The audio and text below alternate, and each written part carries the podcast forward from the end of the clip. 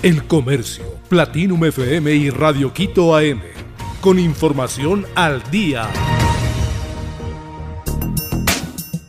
Seis detenidos, entre ellos un exfuncionario en operativo contra la minería ilegal. Seis personas fueron detenidas en un operativo conjunto contra la minería ilegal en cuatro provincias. Entre los aprendidos se encuentra un exfuncionario de la Agencia de Regulación y Control de Energía y Recursos Naturales No Renovables. La operación denominada Manatí 2 se cumplió en Napo, Pichincha, Borona, Santiago y Orellana. La información preliminar entregada por la Fiscalía señala que se decomisó material aurífero, armas, matrículas de maquinaria pesada y dinero en efectivo.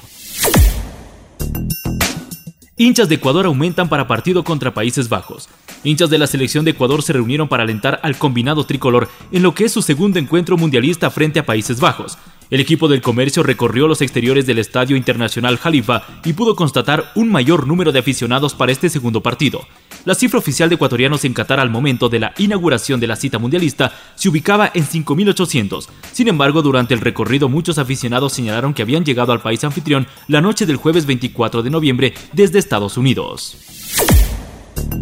Quito y Qatar tienen cielo despejado para el partido de la selección de Ecuador. El encuentro mundialista en la ciudad de Doha a las 11 hora Ecuador. Para el momento de este partido en Doha la temperatura promedio será de 24 grados centígrados. Las ráfagas de viento correrán a 16 kilómetros por hora, según los datos proporcionados por la Auditoría de Aviación de Qatar mientras que el Instituto Nacional de Meteorología e Hidrología INAMI indicó que Quito mantendrá un cielo despejado en la mañana y para la tarde, luego de las 16 horas se esperan lluvias aisladas en el sur.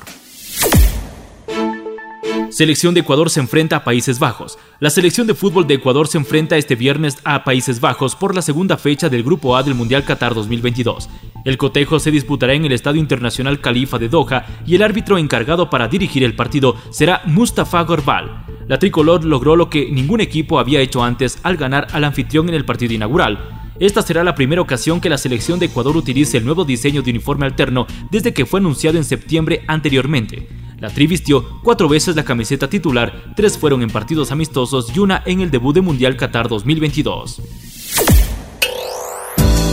Johnny Depp regresa como Jack Sparrow y grabaría en febrero. El actor estadounidense Johnny Depp retoma su carrera con un nuevo reto que consiste en dar vida a su personaje icónico Jack Sparrow en la nueva entrega de Piratas del Caribe.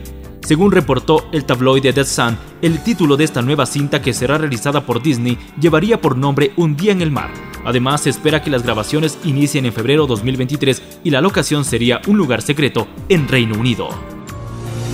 El Comercio, Platinum FM y Radio Quito AM. Con información al día.